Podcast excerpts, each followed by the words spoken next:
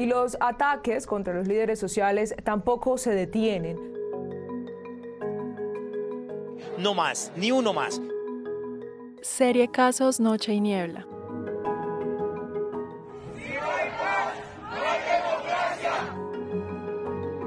No maten más gente, por amor de Dios.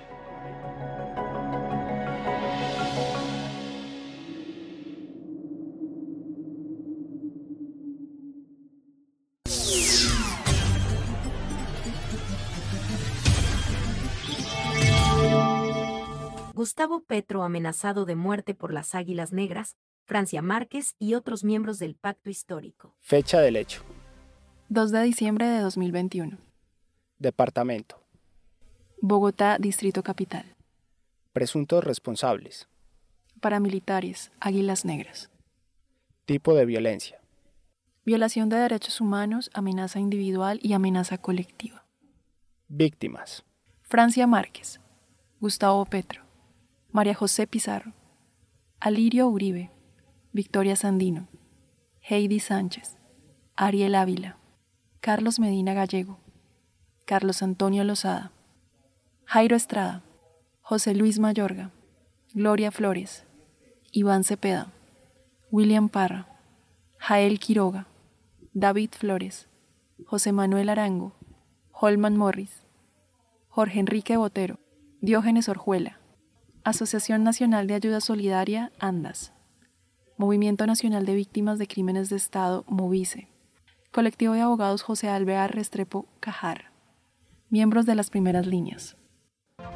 En la mañana de este sábado 4 de diciembre, se conoció un panfleto amenazante firmado por el bloque capital de la banda criminal Águilas Negras, donde amenazan con matar a varias personalidades colombianas con gran influencia actualmente, principalmente de la coalición política de izquierda y progresismo, el Pacto Histórico.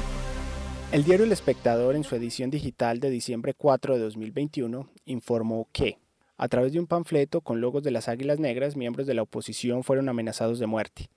En el documento, al parecer firmado por el bloque capital del grupo, también se menciona a periodistas y movimientos de víctimas. En la misiva se destacan las amenazas contra dos aspirantes a la presidencia por la izquierda, Francia Márquez y Gustavo Petro. La representante a la Cámara, María José Pizarro, fue quien denunció por redes sociales la amenaza en la que se incluyen varios miembros pertenecientes a la coalición política Pacto Histórico. Según la carta, el grupo armado, del que son los logos usados en el panfleto, evitarán que terroristas y narcotraficantes disfrazados con corbatas lleguen a ocupar cargos públicos. Asimismo, en la carta se manifiesta que periodistas al servicio de la guerra sucia y militantes activos sepan que les ha llegado su hora. El documento, que al parecer sería autoría de las Águilas Negras, hace también un señalamiento al gobierno del expresidente Juan Manuel Santos y al acuerdo firmado entre su gobierno y la extinta guerrilla de las FARC.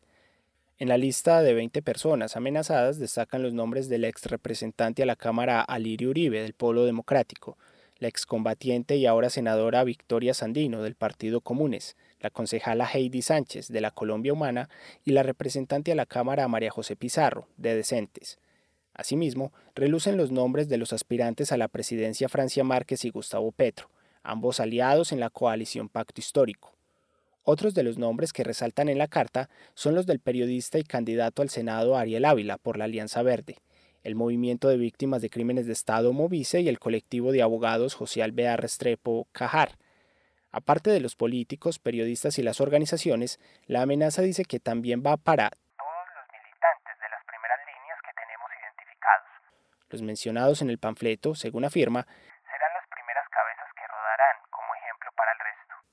La amenaza se da de cara a las elecciones de este domingo 5 de diciembre de 2021 para los consejos de juventud, en el que jóvenes de 14 a 28 años podrán elegir por voto popular a sus representantes. Asimismo, se da en un panorama preelectoral para las contiendas electorales del 2022.